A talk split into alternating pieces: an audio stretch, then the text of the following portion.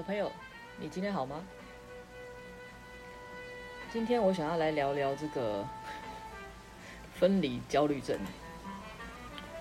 为什么会讲到分离焦虑症呢？就是因为最近疫情趋缓嘛，很多人都要出国玩了。那神队友呢，当然在沉急了大概一两年嘛，应该疫情到现在应该有一两年，还是两三年的时间，大家都不能出国。话说我以往也是一年会出国个一两次的，也是好久没出去了。那因为现在可以出国了，嗯、呃，所以神队友就迫不及待的想要来出国一下。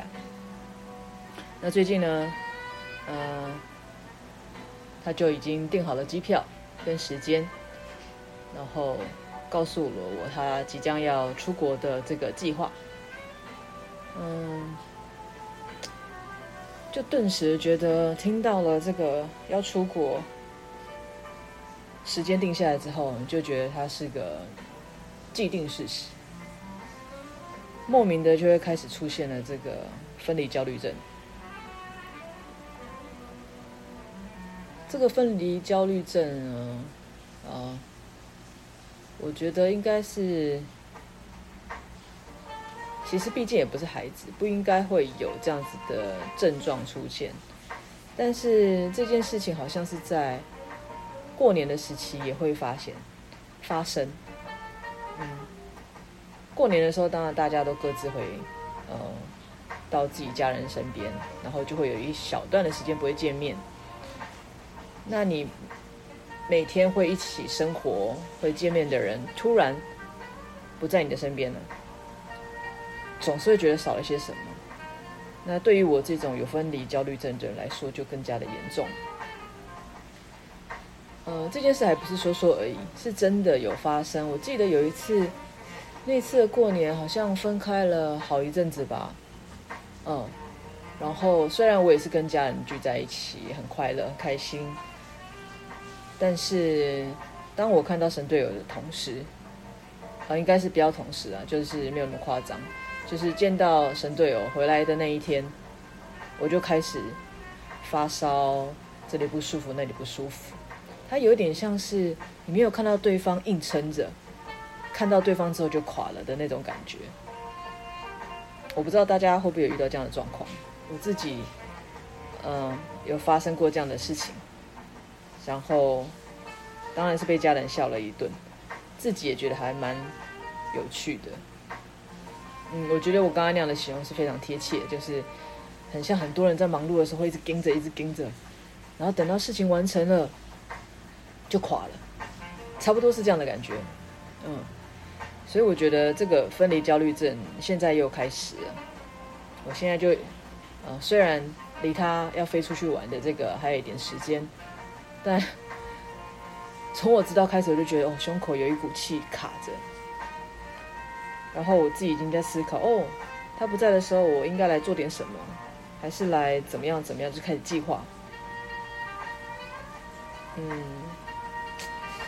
我觉得这是一个非常奇妙的感觉，很奇妙的反应。所以我又再去思考了，为什么我会有这样子的分离焦虑症？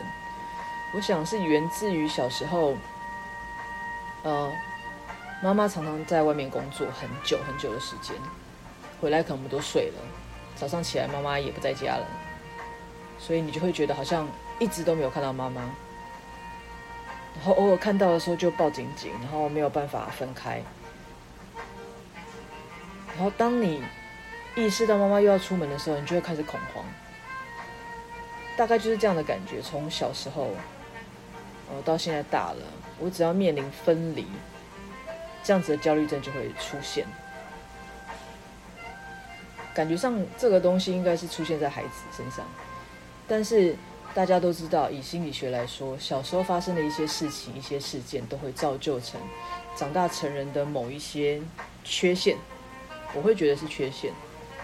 呃，当然现在已经大到可以自己去平复这样子的感触、这样子的情绪，但是我想不能避免的是。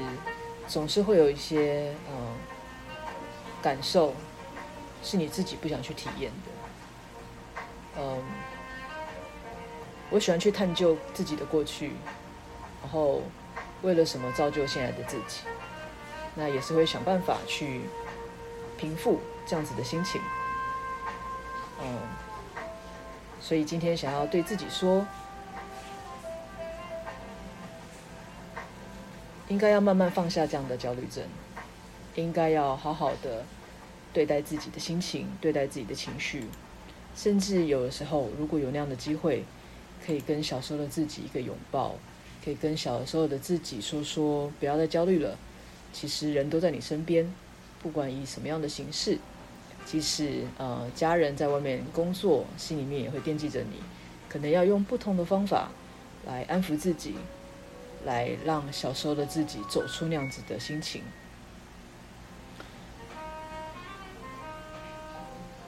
所以我想要对自己说的是，嗯，该让心中的小孩长大喽。然后，焦虑症可以，但是不要太久。